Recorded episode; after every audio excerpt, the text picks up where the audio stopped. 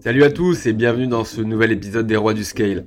Alors aujourd'hui c'est un épisode un peu particulier parce que c'est un épisode que je vais faire seul sur un sujet euh, sur lequel on m'a posé beaucoup de questions. C'est probablement le sujet sur lequel j'ai eu le plus de questions récemment.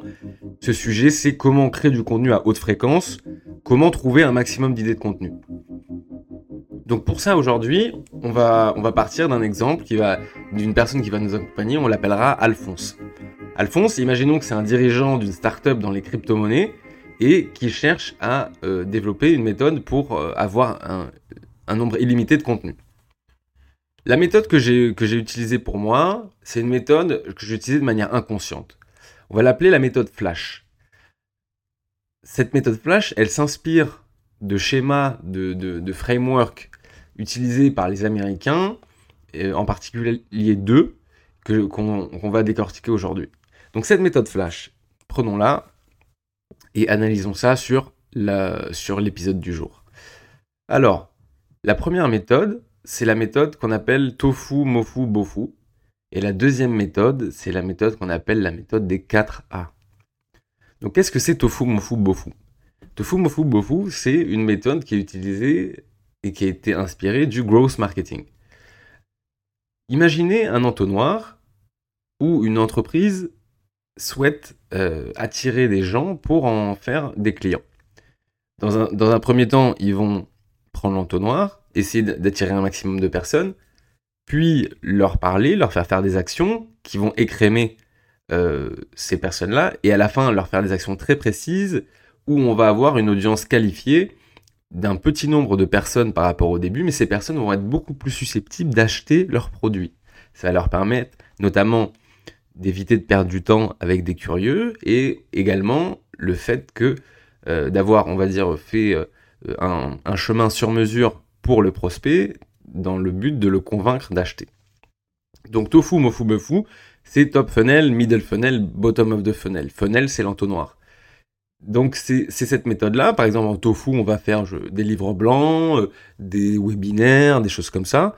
Ensuite, Mofu, donc les gens qu'on aura euh, identifiés grâce à ça avec des adresses mail, on va les mettre dans des séquences euh, pour les inviter peut-être à des événements, euh, peut-être les faire parler à un commercial ou quelque chose comme ça.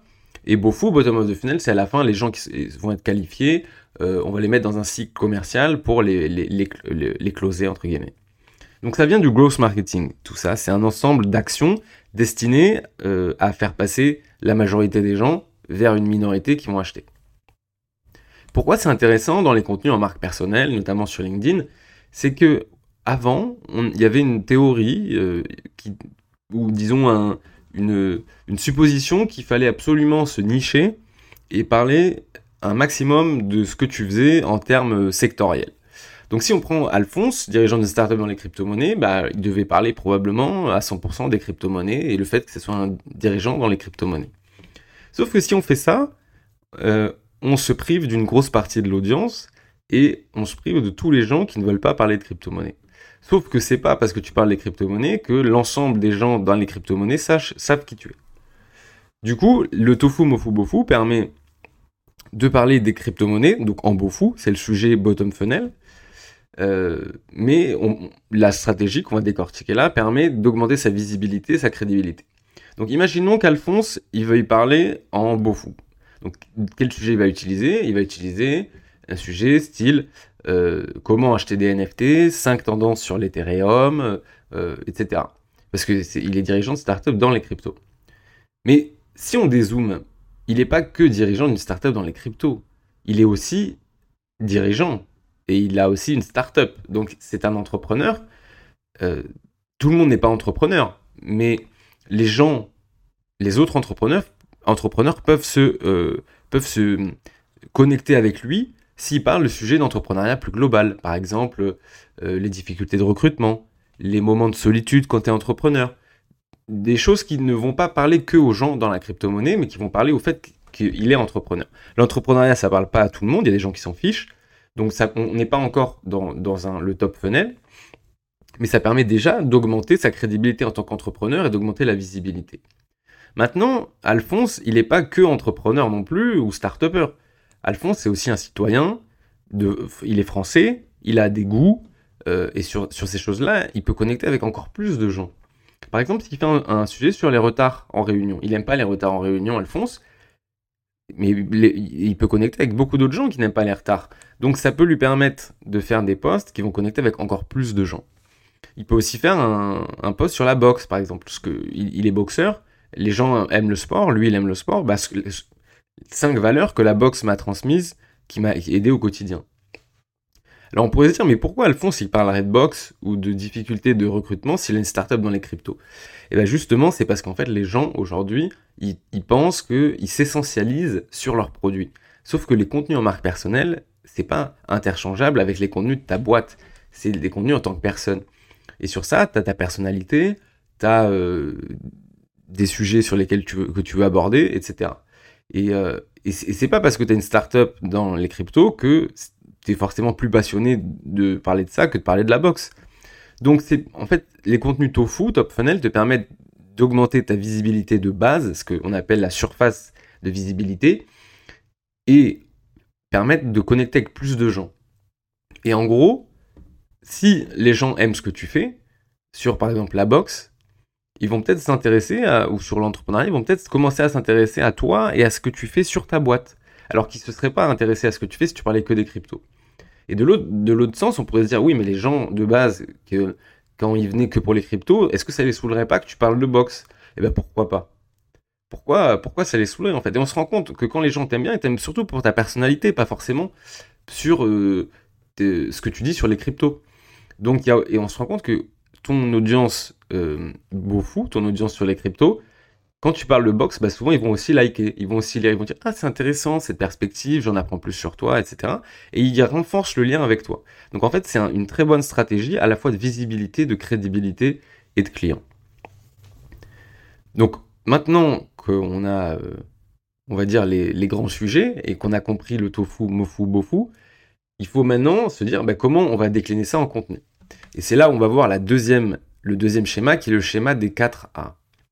Le schéma des 4 As, il a été développé par euh, deux écrivains américains qui s'appellent Dickie Bush et Nicolas Skoll. Donc c'est des gens qui ont écrit, qui ont fait des dizaines de millions de vues en ligne, et ils ont essayé de comprendre en fait euh, comment ils pouvaient industrialiser ça tout en gardant la qualité. Donc les 4 A, en fait, c'est 4 A, c'est actionnable, analytique, aspirationnel et anthropologique. Par exemple, le premier, actionnable, c'est voici comment je peux faire ceci ou cela. Ce serait par exemple un sujet pour euh, Alphonse, 5, euh, manières d'acheter ses premières NFT sur des plateformes sécurisées. Le deuxième, analytique, donc souvent des choses de tendance et de, chiffres, ça pourrait être euh, trois tendances surprenantes sur l'Ethereum aux États-Unis, par exemple. Ou ça pourrait être les chiffres de la génération Z par rapport à la crypto-monnaie. Donc quelque chose de beaucoup plus dans les chiffres, dans l'analyse. Le troisième, c'est l'aspirationnel. Donc en français, on dirait inspirationnel. Les Américains disent aspirational. C'est mieux pour les quatre. Hein. C'est expliquer, un peu inspirer les gens sur euh, voici mon histoire, voici les coulisses. Ça pourrait être euh, l'histoire d'Alphonse. Il y a cinq ans, j'étais dans un grand groupe, euh, déprimé, et j'arrivais pas à, savoir ce que je voulais faire de ma vie. Aujourd'hui, je, suis investisseur et dirigeant d'une boîte dans les cryptos. Voici ce que j'ai appris pour passer de A à B. Le dernier, anthropologique, c'est plutôt sur l'explication des concepts, l'explication euh, du pourquoi. Essayer de comprendre, en fait, lever le voile sur, euh, sur, les, euh, sur ce qui se passe, dire la vérité, en fait. être, Alphonse pourrait dire, en, France, on a, du, mal à avoir un état d'esprit entrepreneur. Pourtant, j'étais aux États-Unis, et je me suis rendu compte que les gens avaient un état d'esprit différent qui leur permettait de mieux avancer. Voici euh, trois points pour vous l'expliquer, par exemple. Donc je répète, actionnable, voici comment. Analytique, voici les chiffres, les tendances. Aspirationnel, voici mon histoire. Et anthropologique, voici pourquoi. Donc tout ça permet en fait d'avoir plein d'idées de contenu. Et on peut faire une métaphore, un peu une comparaison avec euh, les usines de vêtements quand une usine de vêtements veut produire 10 chemises, ils vont, on va leur donner par exemple 5 kg de tissu. Sauf que tu vas pas prendre exactement tous les tissus euh, pour euh, faire la chemise. À un moment, il va y avoir des pertes, des, des, des, coupures, etc. Et en fait, ça fait tomber du tissu à côté. Et alors, c'est, je sais plus comment ça s'appelle, mais c'est un nom particulier. Si on prend en fait ces tissus qui sont tombés, eh ben on peut en faire des choses pour des choses autres. Et pour les idées, c'est pareil. C'est quand vous allez euh, vous allez diviser vos pensées en idées, donc on appelle une idée un poste il y a d'autres pistes que vous allez écarter au fur et à mesure, comme des tissus tombés. En fait, ces idées qu'on peut appeler des idées tombées, vous allez pouvoir les réutiliser par la suite pour faire des contenus. Et à chaque fois que vous allez reprendre une, idée utilisée que vous allez développer, vous allez créer d'autres idées tombées à réutiliser. Ce qui fait que, en fait, si vous faites une routine là-dessus, vous avez quasiment un réservoir illimité d'idées de contenu. Voilà, donc, donc si on doit, euh, si on doit synthétiser tout ça, donc on a dit la méthode flash, c'est une intersection entre bofu, mofu, tofu, donc des sujets qui parlent à tout le monde, des sujets d'intersection et des sujets de niche. Et ces sujets-là, on va décliner des contenus avec le, schéma 4A, actionnable, voici comment. 2. Analytique, voici les chiffres. 3. Aspirationnel, vous pouvez le faire, voici mon histoire. Et quatrième, anthropologique, voici pourquoi quelqu'un ou quelque chose euh, fait ci ou ça. C'était le, premier épisode euh, spécial et hors série du podcast Les Rois du Scale. J'espère que vous avez apprécié. Si c'est le cas, n'hésitez pas à m'envoyer un message pour me dire ce que vous en avez pensé et laisser 5 étoiles sur Apple Podcast. Merci beaucoup et à la prochaine.